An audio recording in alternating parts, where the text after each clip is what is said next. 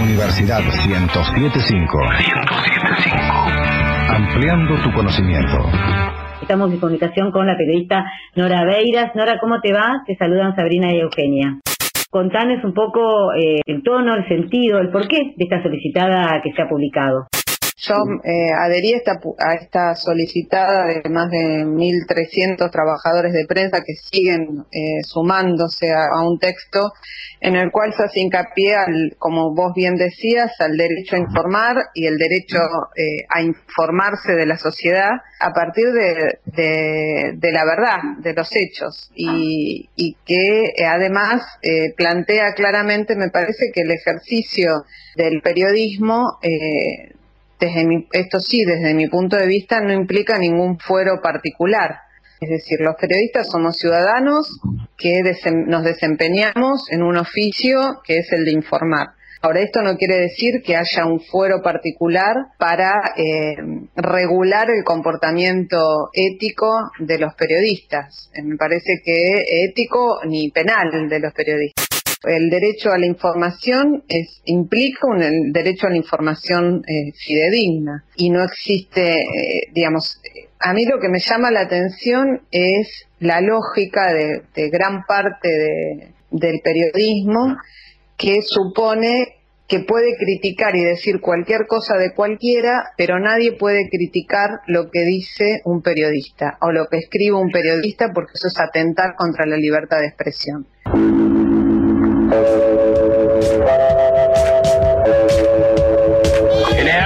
Radio El Mundo de Buenos Aires, con sus ondas cortas LRX, LRX1 y su cadena de emisoras. Los medios de comunicación, la mayor parte de ellos son privados, no informan de los avances del país. Una pregunta inocente, Víctor Hugo, ¿cómo se llama tu programa en Canal 9? Bajada de línea. Vamos a las preguntas de los ¿Qué quiere decir? ¿Qué, significa eso? ¿Vos pensás que me bajan línea? Eh, que, se, bajas línea. bajas línea. Caja Negra. Pero lo más importante es saber de dónde viene la información o la desinformación. Un recorrido semanal sobre las noticias y sus protagonistas. No se preocupe, presidente, por las tapas de un diario. Preocúpese por llegar al corazón de los argentinos.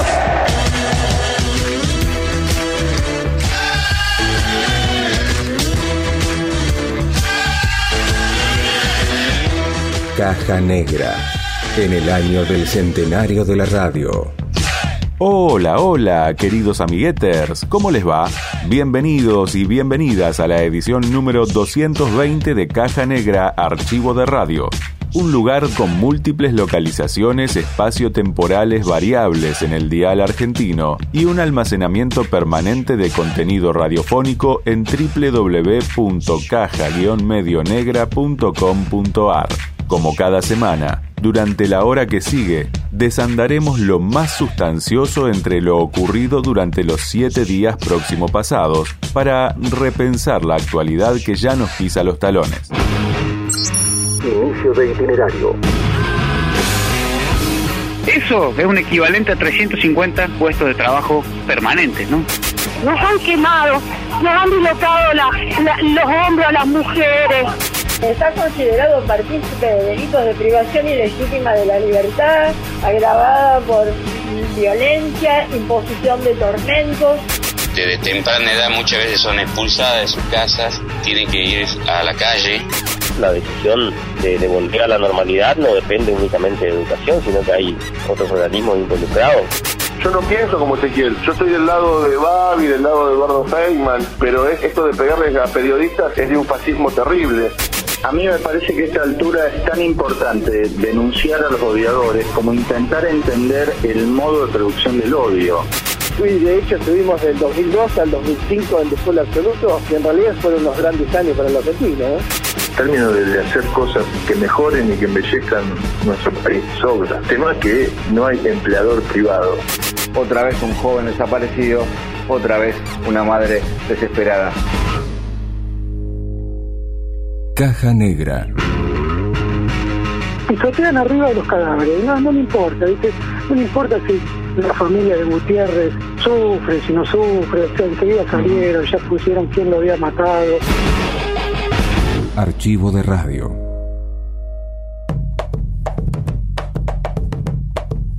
La evidencia del permanente hostigamiento mediático del que son víctimas cientos de miles de argentinos volvió a mostrarse en TV. Durante el banderazo de los grupos anticuarentena, antigobierno, antiestado, antitodo, una turba violenta amenazó a los trabajadores de prensa de C5N, atacó su móvil de exteriores y agredió físicamente a otros colegas que se encontraban trabajando en el lugar. Teledirigidos por el mensaje de odio permanente que reciben de parte de la dirigencia política que profesan, a través de los medios concentrados de comunicación que, como es sabido, responden a otros intereses muy alejados del bien común de los argentinos y argentinas. Víctor Hugo y Gustavo Campana. Ezequiel Sora, gusto saludarte. Hola, Víctor Hugo, ¿qué tal? Buen día, gracias por llamarme. Hoy se sienten más los golpes, ahora que me levanté hace, hace un rato y la verdad que hoy se sienten más los golpes, tremendo, la verdad que tremendo, no todavía no puedo creer lo que cuando veo las imágenes lo que lo que se vivió en el día de ayer, fue terrible, fue terrible. ¿Qué lesiones tenés? No, son eh, contusiones en, todo el cuerpo, más, más que nada en la del lado derecho, debajo de las costillas y un corte pequeño en la mano en la mano derecha y después todos los golpes en la cabeza. Eh, igual si hicimos la denuncia, ya tiene toda la fiscalía, tiene todas imágenes y, y, fotografías, así que esperemos que esperemos que la fiscalía pueda actuar rápido y encontrar a estos a estos energúmenos que, que, destilan odio, que es, esa es la realidad, destilan odio, Víctor Hugo. Ezequiel, eh, ¿cómo fue todo? ¿Cómo es el principio? ¿Qué fue ocurriendo? ¿Qué fue lo que viviste? Fue, todo tiene un porqué y arrancó la semana pasada con un ataque virulento del grupo Clarín, que yo todavía, otra cosa que no lo puedo, que no lo puedo entender, que no lo puedo creer, arrancó la semana pasada el el grupo Clarín, primero en sus páginas de Clarín, titulando El Escarchallador K, siguió con La Nación, siguió Infobae, TN, fue por las notas que yo le he querido hacer a, Luis Pimajul o a Babi Checopar, y ayer cuando llegué a la plaza ya tenía más de 300 amenazas por la red social Twitter, de que me iban a estar esperando en la plaza, yo dije, bueno, en una red social no va a pasar nada, voy a ir a hacer mi trabajo. Y ni bien llegamos ayer al obelisco con mi camarógrafo, llegamos en el preciso instante, porque ahí estaba hablando con Facundo Medina, que también es el cronista de, Crónica Televisión, dije, informa que están echando al, al, móvil de C5N. En ese preciso momento salgo en vivo desde Facebook eh, y también eh, por YouTube y empecé a hacer entrevistas, habré hecho dos o tres, donde la gente muy gentilmente frenó a charlar hasta que me, me, identificaron, me empezaron a rodear y fue lo que pasó en las imágenes. No hubo mucho más tiempo para, para nada, fue eso, empezar a echarnos a los golpes, suerte que nos pudimos abroquelar ahí en, dentro de un kiosco, pero igual no les importaba nada, Víctor Hugo. Primero que no había policía, cuando nos metimos adentro del kiosco, que la gente entró al kiosco, le robó al kiosco porque después llegó el dueño y verificó que le faltaban cosas. Después de 15 minutos llegaron efectivos de la policía, más o menos 10 efectivos de la policía de la ciudad, ya con las persianas bajas y la gente pateaba las rejas del kiosco para ingresar. Y después cuando nos sacaron por atrás, también pateaban los patrulleros, pero con un odio que muy pocas veces lo vi. Yo la verdad que estoy todavía estoy como como son muy sorprendido por lo que pasó ayer, muy sorprendido. Hay una foto que es muy que es muy gráfica donde yo me estoy cubriendo de las patadas y las piñas y aparece esta persona que después aparece en el kiosco y yo le hago una nota donde él dice yo estoy en las antípodas, yo no, yo no pienso como Ezequiel, yo estoy del lado de Babi, del lado de Eduardo Feynman, pero esto que esto de pegarles a periodistas es, es de un fascismo terrible. El odio que se atestiguaba en el recorte anterior encuentra cobijo en un sector de nuestra sociedad cuya violencia es alimentada permanentemente por la prensa canalla y los sectores políticos asociados, que son los representantes políticos elegidos por ese grupo humano. Como toda realidad, su complejidad es directamente proporcional a la profundidad del análisis que se haga de ella. Y aquí compartimos un abordaje múltiple, complejo pero esclarecedor. Aire 990. Todas las voces. Vamos a charlar con el profe Rosso. ¿eh? Esta es una semana importante para hablar con Daniel Rosso, para entender una serie de cosas y, y desarmar, si vos querés, y dar vuelta a algunos discursos. A mí me parece que a esta altura es tan importante denunciar a los odiadores como intentar entender el modo de producción del odio. Por un lado, hay como una especie de teoría del valor implícita en los medios hegemónicos eh, que establece que la presencia de la política desvaloriza el ámbito al cual ingresa. Por ejemplo, la justicia y el periodismo pierden valor cuando se politizan, entre comillas, es decir, cuando se parcializan y dejan de expresar, según esta perspectiva, la verdad de los hechos. Por eso estas esferas, el periodismo, la justicia, la academia, deben ser todas independientes. Eh, pasa con la justicia, con el periodismo, con las universidades. Por eso, para estas perspectivas, el kirchnerismo interviene quitándole valor a todos esos campos, porque ¿qué hacen esos campos? Produce un periodismo acá, una justicia acá, una universidad acá, cuyos productos se deprecian con relación a otros generados por esas mismas instituciones cuando no tienen esa interferencia. Por el otro lado, eh, lo que se vio este, eh, durante la semana fue una hiper reinstalación de los temas sobre la corrupción. Inclusive hasta los cuerpos fallecidos hacen que produzcan como una especie de último testimonio sobre la corrupción u otros elementos críticos del estilo K. Es decir, ese cuerpo fallecido de Gutiérrez fue exprimido por las máquinas mediáticas para luego para que luego de morir continuara testimoniando. Fabián Gutiérrez es este, el dueño de unas 30 propiedades inmuebles, Lázaro Báez descrito como el dueño del 10% del territorio de Santa Cruz. Carlos Pagni en La Nación este, denunció que la moratoria había sido construida a medida para eh, Cristóbal López. Es decir, es como que estamos atravesando dos picos, el de la pandemia y el de la corrupción.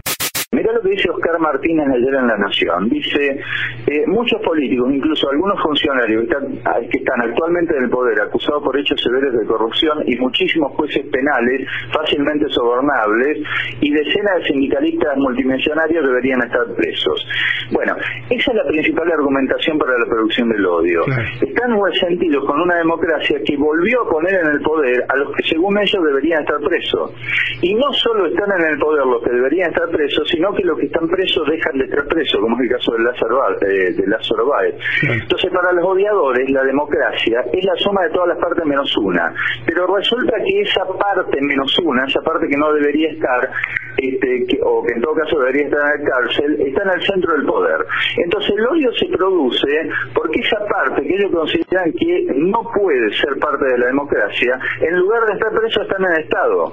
Este, y bueno, y eso no lo pueden soportar. La buena lectura ilumina. La identidad cultural en la encrucijada. Lo planetario y lo local. Por Mónica Rufino. Un ensayo actualizado que atraviesa los principales debates del pensamiento crítico latinoamericano. Ediciones SICUS. Libros para leer, sentir, pensar y actuar situados. sicus.org.ar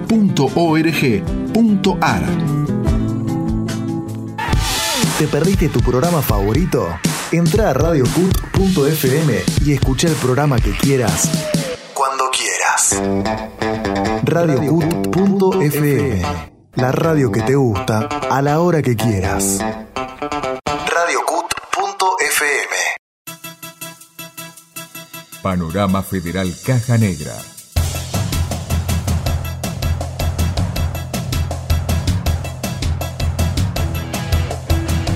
Córdoba, provincia de Córdoba.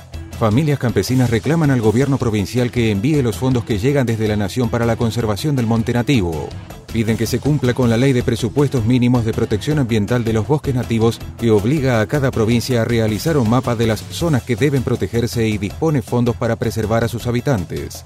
En este contexto, exigen al gobernador Juan Schiaretti que pague lo adeudado desde 2018 para así poder garantizar el cuidado y la economía de las más de 300 familias que viven de estas tareas de conservación.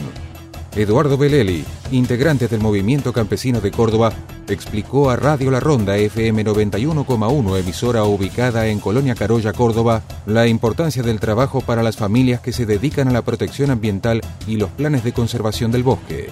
Hay 450 planes en toda la provincia, los cuales no todos son pequeños productores.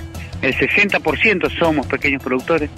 Quiere decir que son 257 planes más o menos que tenemos nosotros. O sea, 257 familias. El impacto que tienen esas familias, el equivalente en mano de obra que genera. O sea, yo recibo el dinero y con eso pago a un vecino desocupado, me autocontrato a mí para hacer la picada, la poda, lo que, o, el, o el cerramiento, para, para manejar mejor la, ganadería y que no haya sobrepastoreo. Eso es un equivalente a 350 puestos de trabajo permanentes, ¿no? O sea que es un impacto importantísimo. ¿Qué municipio rural tiene más de 10 trabajadores permanentes? Mendoza, provincia de Mendoza.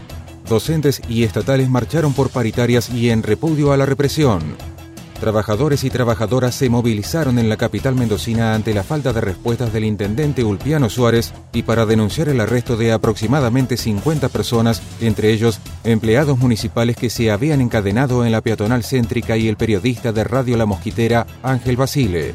Adriana Iranzo, dirigente de la Asociación de Trabajadores del Estado, denunció en Radio Comunitaria Cuyum, FM 89,3 del barrio La Gloria en Godoy Cruz, que la represión sufrida por los trabajadores y el reclamo por un salario digno acumula más de 30 días y aún no tuvieron respuestas del intendente Ulpiano Suárez.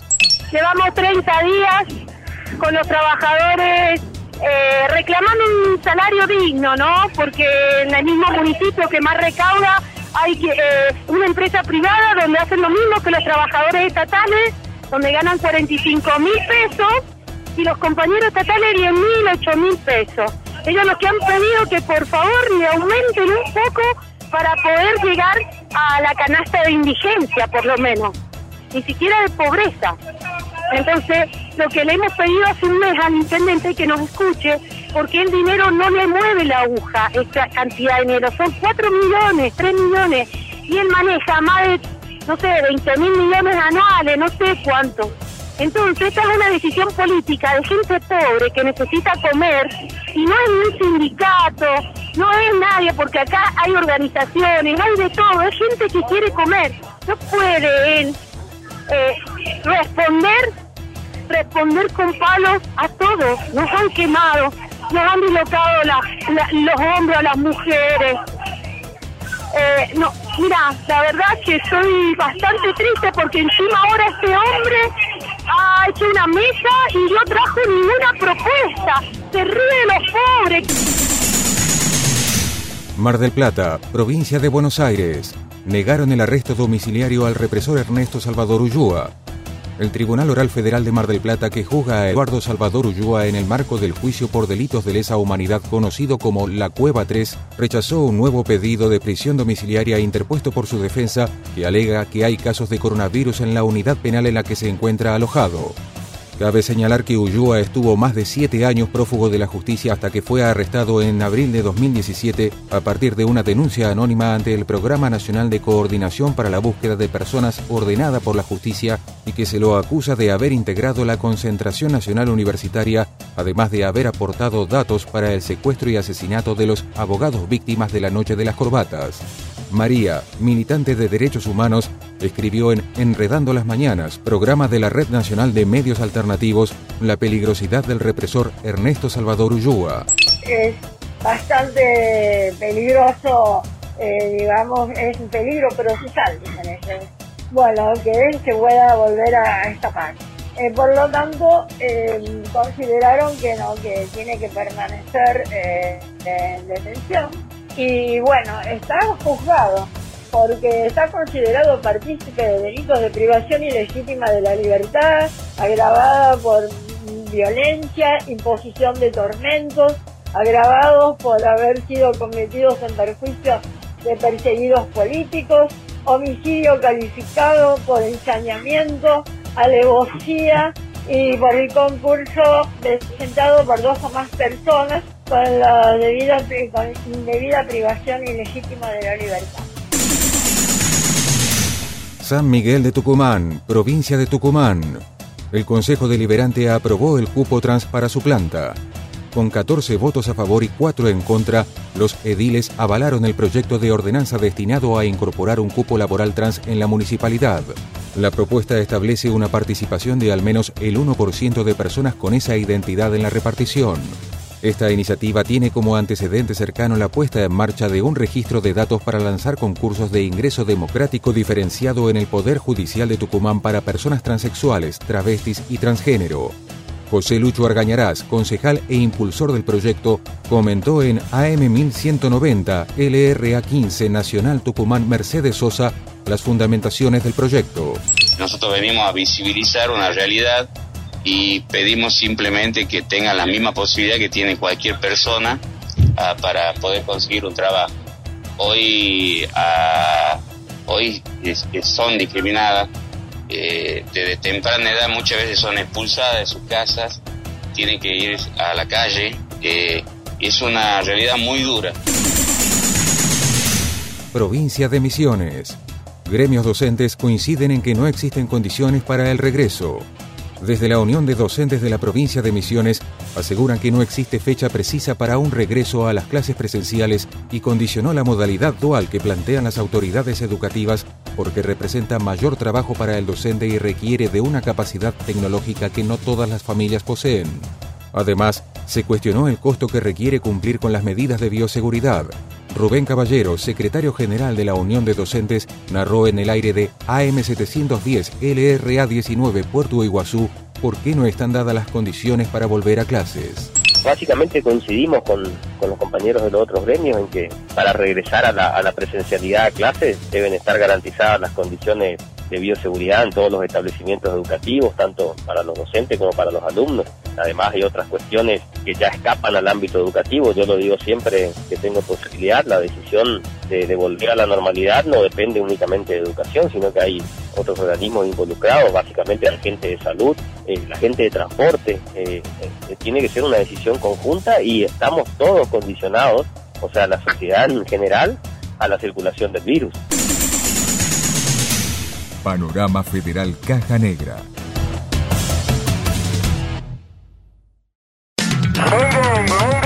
Chaco, Misiones, Córdoba, Entre Ríos, La Pampa, Jujuy, Río Negro, Buenos Aires, La Rioja, Neuquén y cada vez más provincias reciben todas las semanas los datos de Caja Negra. Accede a nuestro mapa en www.cajanegra.org. La deuda externa, ese gigante que pisa fuerte el desarrollo de nuestro país y que Mauricio Macri alimentó hasta convertirlo en un titán, continúa siendo materia de negociación con los fondos buitres, que ya quisieran un gobierno como el anterior para seguir obteniendo por monedas la riqueza nuestra. Muestra de ello, y de su apetito insaciable, es la negativa a aceptar cuanto acuerdo se le presente y presionar desde los múltiples frentes que dominan para que sus ganancias no se vean afectadas por la pandemia de COVID-19 y sus efectos sobre la economía nacional. Radio Estación Sur 91.7 Estamos en contacto con Juan Valerdi, economista, profesor de la universidad. La deuda se está cargando de una manera que nos da un poco de aire a corto plazo, pero que sigue siendo una especie de traba y de espada de Damocles sobre el desarrollo verdadero de nuestro país. Obviamente no estoy diciendo que la única forma de independizarse es dejar de pagarlo, de frontearla en su totalidad para siempre, porque eso no es una cosa aparentemente viable, pero este acuerdo no nos da mucho margen de maniobra a futuros, máximo teniendo en cuenta la situación actual de la Argentina después de la pandemia macrista y de la cuarentena de COVID. Entonces, digo, a mí me cuesta mucho imaginar que dentro de dos años podamos empezar a pagar sin que eso esté restando recursos indispensables para la recuperación y el desarrollo argentino, ¿no? Los grandes grupos de acreedores ni siquiera están aceptando esta propuesta. A mí la propuesta original ya me parecía bastante excesivamente generosa, esta que esta última más todavía y a pesar de eso los grupos acreedores siguen presionando y siguen tratando de mejorar las condiciones para ellos.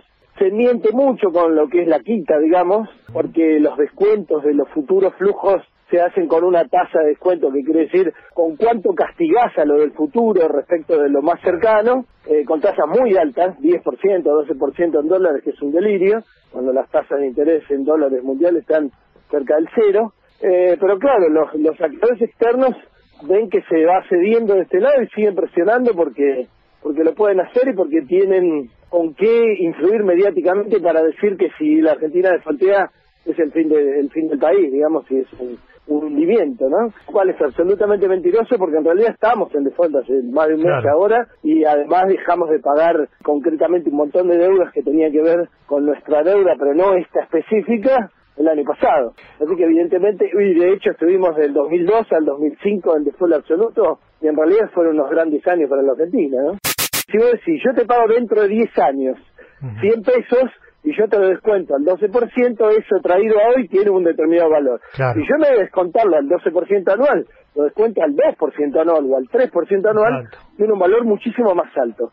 Eso de que han dicho que la quita era del 62% y por eso daba 38%, o que ahora es del 46%, tiene que ver con esa tasa de descuento. Con lo cual, eh, yo ni siquiera este, acepto esos valores que vos me estás diciendo como valores reales. La quita es mucho menor en esta última a una realidad de quitarle el 46% de, de la deuda. Esto, la quita es mucho menor porque en realidad las tasas de interés mundiales están muy mucho más bajas que lo que ellos están calculando a futuro.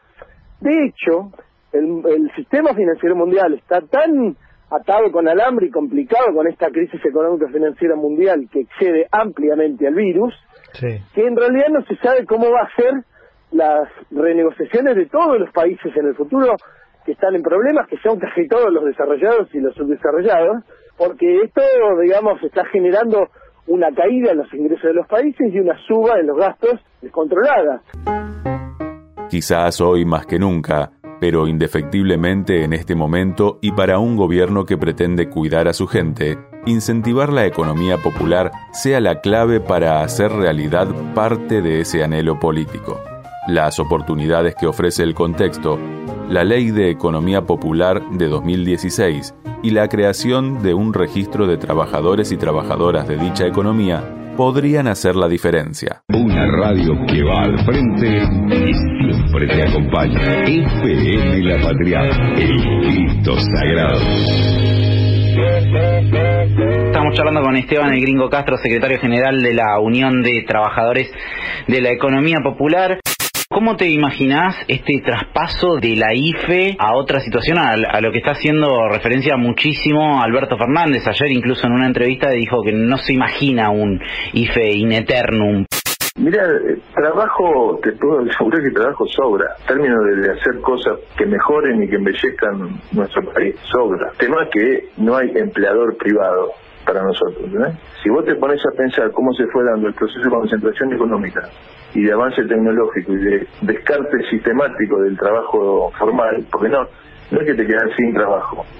Vas y, y laburás de vendedor ambulante, este, juntas cartón, pero estás trabajando, y estás trabajando mucho más horas. Lo que no tenés son derechos laborales. Claro. Entonces, poner el eje en los derechos de los trabajos que ya estamos haciendo, potenciar, como hay, hay está el programa que está presentando Daniel Arroyo, este, y Emilio también, que tiene mucha, Emilio Pérsico, que también es uno de los que discute este, intensamente esta cuestión, potenciar el trabajo que mejore eh, los barrios, por ejemplo, agarrar, decir, bueno, vamos a hacer vereda, vamos a hacer agua, ¿no? Pequeña obra pública, este, eso potencia comunidad y trabajo. Claro. Eh, y, y, y, ese trabajador que quizás venía eh, ganando 8.500 pesos de salario social complementario, el salario social complementa los ingresos que vos te generás. En ese caso, el Estado te tiene que dar el, el, el la otra parte, otro, claro. La otra parte porque estás trabajando para el Estado, sí, de alguna forma cooperativamente. Eh, entonces, eh, yo siempre digo, trabajo sobra, hay mucho por hacer. Muchas veces vos vas eh, andando por, por ciertos lugares de Conurbano o de Buenos Aires y ves el pasto alto, viste que no, que no, que no lo puede, bueno, sí, una cuadrilla de, de una cooperativa. Ahora no tenés quien te pague. Claro. Salvo el, Entonces, salvo, salvo el Estado que ya que está haciendo, claro, ya está haciendo una inversión en eso.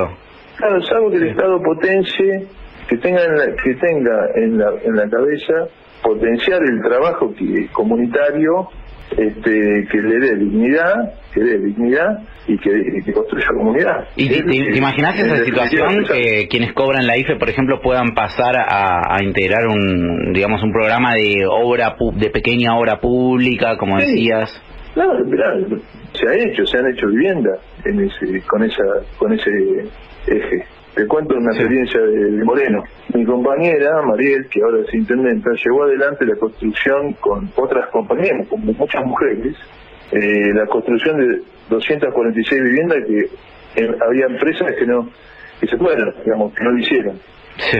Y con todas las dificultades para cobrar, todo, hubo enorme dificultad, eh, estuvo hasta seis meses sin cobrar, este, se pusieron, se pudieron poner en marcha 246 viviendas porque se, se trabajó, trabajó en eje comunitario, se hizo una bolsa de trabajo, hubo 100, era, un- era un lugar que tres días antes de empezar la construcción había, había habido tres muertes violentas por, por a- aparentemente con narcotráfico.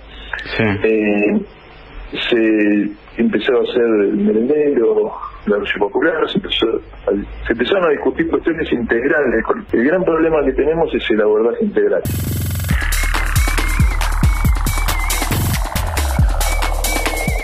La animosidad con que dirigentes de Juntos por el Cambio han salido a proyectar sus miserias contra el gobierno nacional es verdaderamente pasmosa. A la cabeza de ese coro de energúmenos sobresale la funcionaria todoterreno del macrismo y los servicios de inteligencia de otros países, Patricia Bullrich, que en una clara y artera maniobra de marketing político lanzó una solicitada en la que se acusa al gobierno de Alberto Fernández de haber colaborado en el asesinato de Fabián Gutiérrez.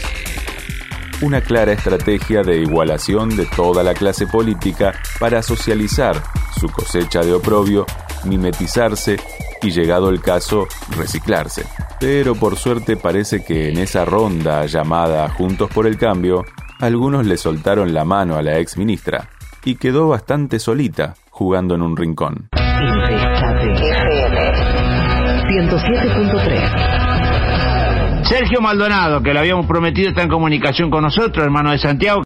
A propósito, Patricia Burri se refirió también a la- al caso de, de tu hermano, o con esto de lo de Fabián Gutiérrez, que dijo que estos muertos que tienen que ver con la política y pasó en su momento lo mismo con el caso Maldonado, dijo ella. Sí, bueno, pero ahora como que Nisman ya no le suma más y le suma, le suma Gutiérrez. O sea, hace en mayo también no estuvo desaparición forzada, que después apareció después de seis días Luis Espinosa, en la cual hay nueve policías detenidos.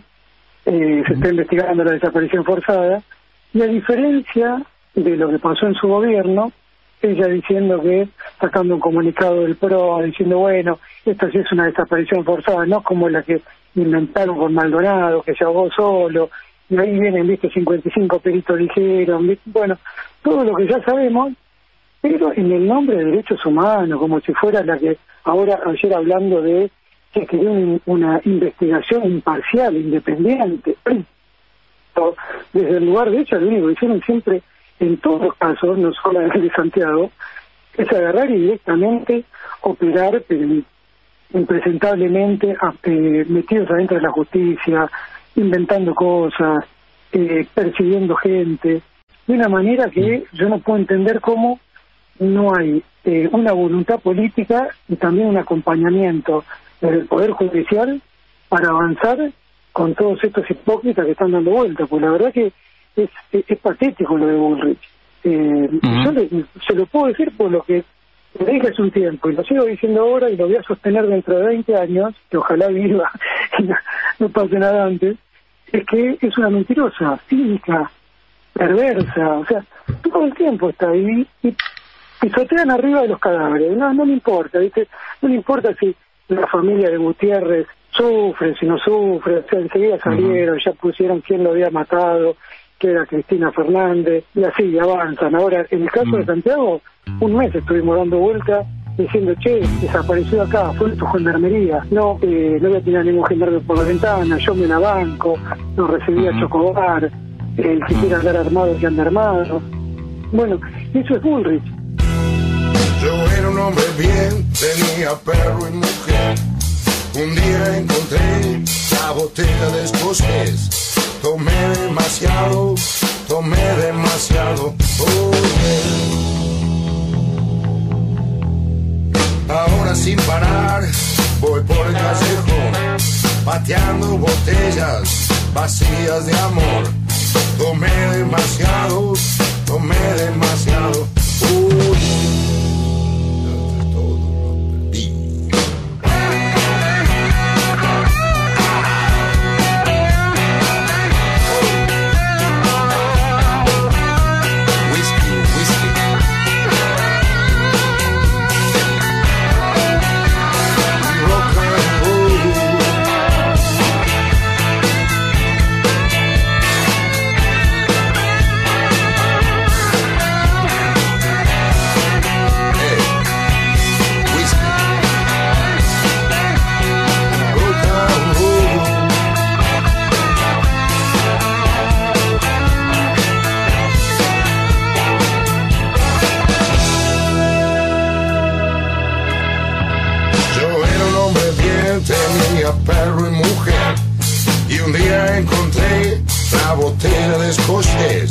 Tomé demasiado, tomé demasiado.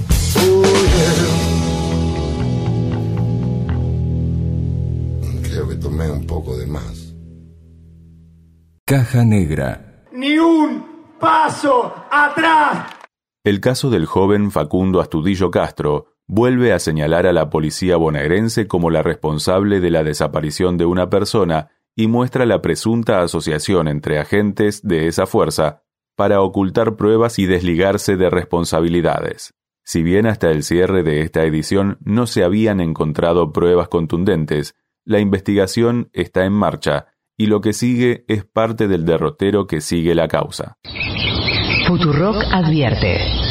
Escuchar cheque en blanco produce efectos irreversibles en tu personalidad. Otra vez un joven, otra vez la bonaerense, otra vez la misma historia. El 30 de abril de este año, Facundo Astudillo Castro decidió viajar desde su casa en Pedro Luro hasta la casa de su exnovia en Bahía Blanca, que a 130 kilómetros de distancia. Facundo es el del medio de tres hermanos varones, dejó la escuela en tercer año, fue albañil, trabajó en un lavadero, fue empleado en galpones de cebolla, muy clásicos en la zona. A los 18 se compró una moto, tocaba el redoblante en un grupo de batucada, vivió dos años y medio con su novia y cuando se separó en febrero pasado volvió a la casa de su mamá en Pedro Luro. Antes del viaje, Facundo había discutido con, con la mamá porque obviamente ella no estaba de acuerdo a que violara la cuarentena para ir a Bahía Blanca, lo de su ex, así que eh, según su mamá Cristina, él no, lo, no la escuchó y se fue igual. La exnovia de Facundo alertó a Cristina Castro, la mamá, cuando la llama para decirle que Facundo nunca había llegado a Bahía Blanca. Ahí ella, Cristina, junto a los amigos y familiares, comenzaron la, la búsqueda. Otra vez un joven desaparecido, otra vez una madre desesperada.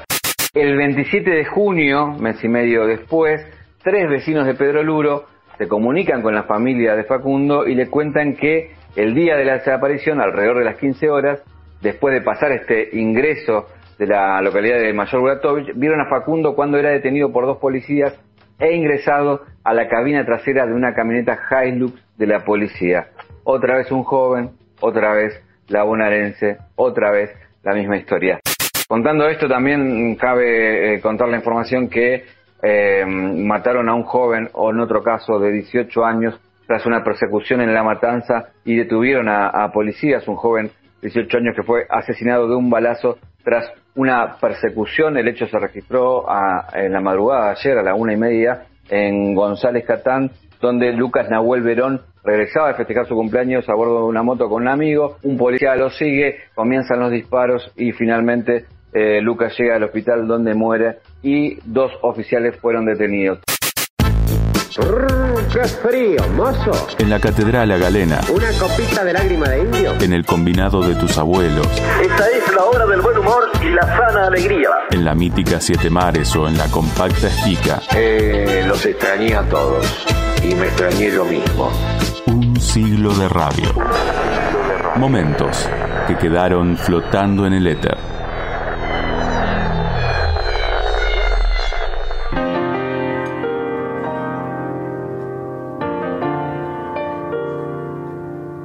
Bueno, yo soy Adolfo Castelo, es fácilmente identificable mi voz. Pueden por ahí confundirme con Adriana Varela, pero al cabo de un rato se van a dar cuenta que el tango eh, me gusta, pero no es mi fuerte para cantarlo. Bueno, creo que para bailarlo tampoco, ni siquiera para recordarlo. Bueno, ya ven. Fue marca de honestidad sin solemnidad, de estirpe porteña, pero con pasaporte a los barrios del mundo. Un seductor incorregible. Adolfo Castelo fue quizás la última figura entrañable que tuvo la radio. El presidente está indignado, ¿sabe por qué? Porque se sintió mal y fue a la sala de guardia de la Casa de Gobierno y no lo pudieron atender. ¿Sabe por qué no lo pudieron atender? Porque no tenían insumos. ¿Cómo no tenían insumos? ¿Quién se llevó los insumos? ¿Menem se llevó los insumos? ¿Los hijos de la Rúa se llevaron los insumos? ¿Los sobrinos de Rodríguez ya? ¿Quién? El presidente está asustado, ¿sabe por qué? Porque tiene miedo que lo atienda Bilardo. Qué suerte que la radio no tiene imagen. Esa es la primera definición. La salvó la radio que no tiene imagen. Creo que se tendría que cuidar hoy de no convertirse en el chicle del oído.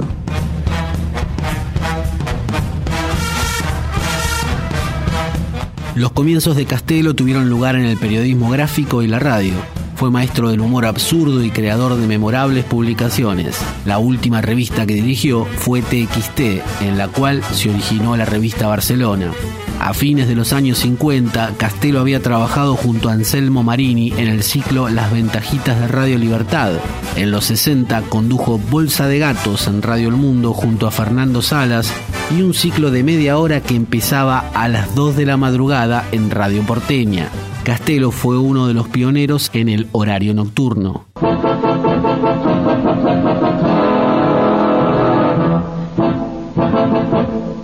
Marcha de Adolfo Castelo se canta bajo estos cielos.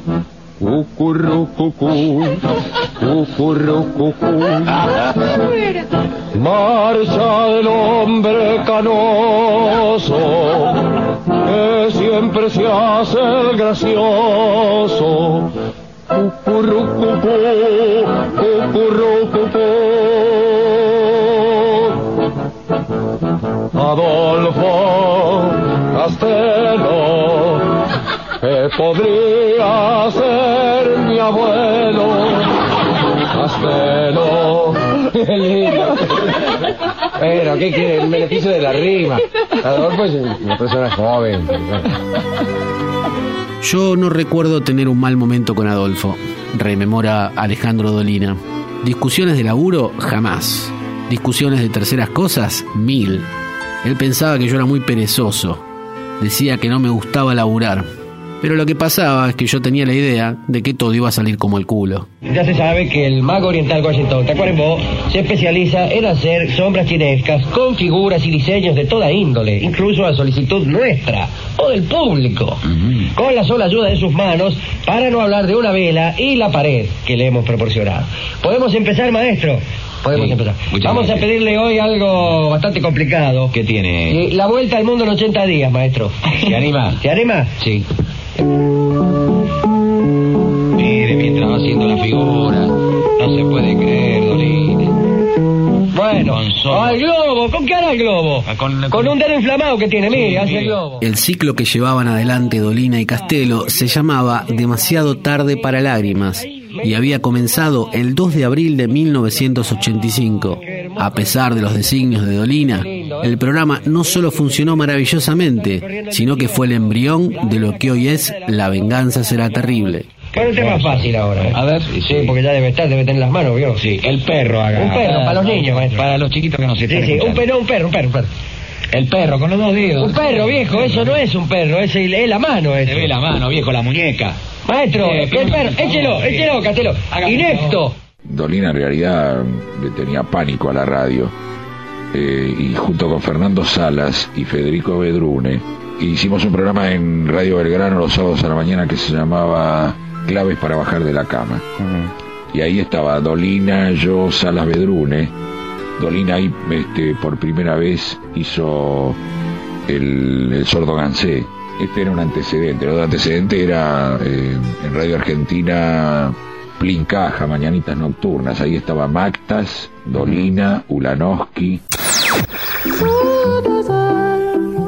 Hola Gibu, por el placer de estar con usted en este ratito de la mañana. Hola, ¿cómo les va? Pero es la tarde, no es la mañana. Es cierto, Muy es buenas cierto. tardes, qué gusto estar con ustedes. No sé qué pensarás vos, Zula, pero pensaba que si el programa, el ventilador, hubiera salido a esta hora, ¿no? en este momento son las cuatro y cuarto de la tarde, seguramente Castelo, aquí presente, tal vez un día, un día de un ciclo que duró años, hubiera llegado temprano. ¿Qué decís, Castelo? Buenas tardes. Qué gusto me da que me vean los que están aquí y que me escuchen. Yo lo que extrañé siempre del ventilador es que yo ya no tenía dónde llegar tarde a la mañana. Ni excusas para poner.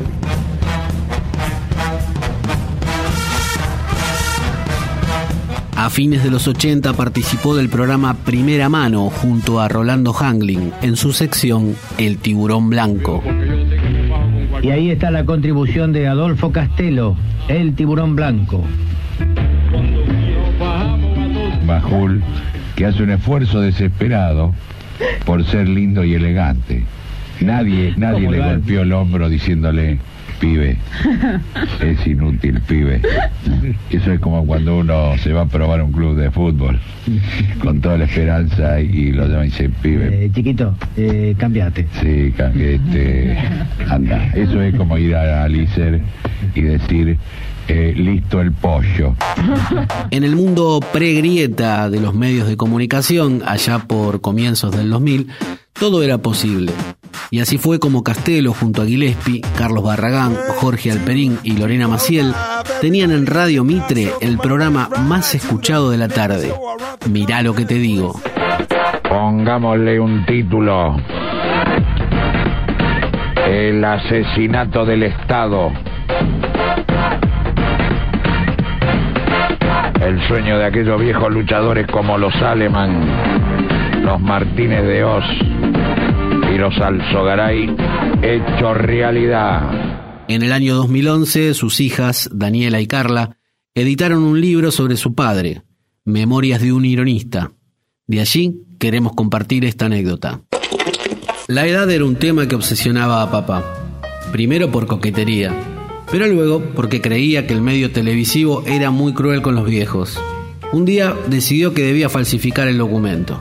Fue a la lista de recomendados del Registro Nacional de las Personas y en una maniobra desesperada e impecable sedujo a la empleada de la institución. Qué lindas manos, dijo él con su voz grave y radiofónica. La mujer sonrió. Tu marido tiene mucha suerte, se animó. La mujer le dijo que lo admiraba mucho y mientras le hacía el pianito de las huellas digitales, papá comienza con una larga argumentación sobre las desgracias de la edad en los medios. La mujer primero lo miró con curiosidad, luego con pena, y un poco más allá estaba dispuesta a todo. ¿Me pondrías 10 años menos? bromeó papá. ¿Tantos? preguntó ella tímidamente. ¿No me darías esa edad? insistió Castelo. Adolfo salió del lugar sin entender cómo lo había logrado. Ahora había nacido en 1945. A little bit of Monica in my life, a little bit of Erica by my side, a little bit of Yo creo que este grado de locura que tengo es bárbaro comparado como tendría que estar. Yo tendría que estar internado diciendo pelotudeces a través de un vidrio. Fue un gran esfuerzo acomodarme a est- a estos tiempos, pero ¿qué van a heredar de mí mis hijos? Y van a heredar una ética, no van a tener mucho más que eso.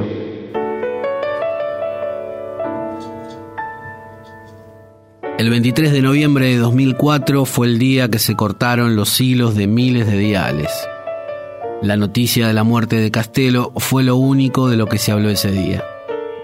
Adolfo luchó contra un cáncer hasta ganarle, pero el gran esfuerzo por combatir la enfermedad le generó complicaciones que terminaron con su vida. Desde Madrid, Joaquín Sabina lloraba la pérdida de su amigo. Hola Joaquín, ¿cómo estás? Pues, hecho mierda. De pronto me vino la, la noticia, carajo. Y yo, como dicen to- todos los cursis que los artistas no nos conformamos con la realidad, no puedo conformarme con que se haya muerto el tipo tan guapo. Yo lo que quiero es encontrármelo mañana en un puticlub a las 7 de la mañana, como nos pasaba hacía 20 años, ¿sabes? Tengo el primer lugar, ocupo el primer lugar. Tengo el segundo lugar, ocupo el segundo. Tengo el tercero, el tercero, el cuarto, el cuarto. Yo voy a hacer lo mejor posible. ¿Por qué? Porque esto de alguna manera es mentira. Y si no es mentira, es efímero. A más de 15 años de la partida de Adolfo Castelo, la escena radiofónica no se repone de su ausencia. Dicen que se fue, dicen que está acá, dicen que se ha muerto, dicen que volverá, dicen que se fue, dicen que está acá, dicen que se ha muerto, dicen, dicen que volverá.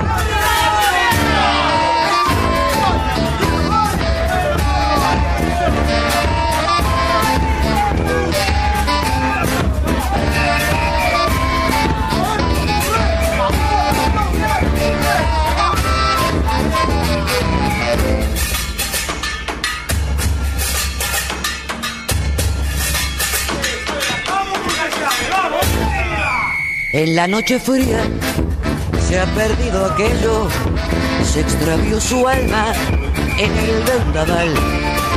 Tanta hermosura que alegró las tardes, que encendió las luces de nuestra ciudad. En la noche oscura se ha perdido aquello, en los diarios viejos se apagó su voz, la ropa tendida sobre los alambres, saluda al ausente, prolonga el adiós. Dicen que se fue, dicen que está acá, dicen que se ha vuelto, dicen que se fue, dicen que está acá. Dicen que se ha muerto, dicen que volverá. Bien, amigueters, esto ha sido todo por hoy. Nos encontramos en el aire de su radio favorita dentro de siete días con más actualidad comprimida en una hora de radio. No se olviden de pasar por las redes de Caja Negra, poner me gusta y compartir desde allí o desde www.caja-medionegra.com.ar. Hasta dentro de siete días. ¡Chau! En las avenidas limpian las vidrieras, se abren los balcones para que entre el sol. La gente retoma su tenso camino, retumba el trabajo sobre el hormigón. En la melodía que a veces resuena, anunciando el paso del afilador, el barrio respira los tiempos de antes, las nubes de otoño, aquella ilusión. Dicen que se fue, dicen que está acá,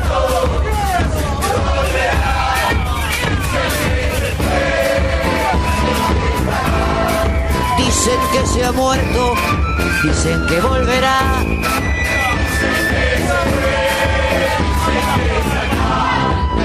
dicen que se fue, dicen que está acá.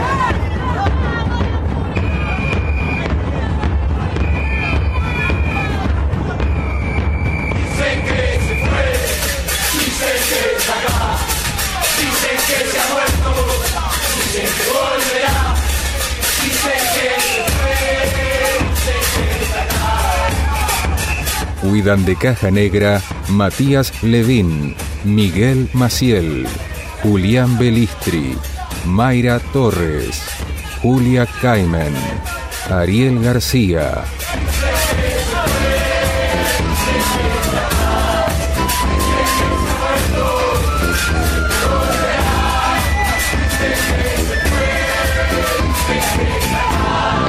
Dicen que se ha muerto, dicen, dicen que volverá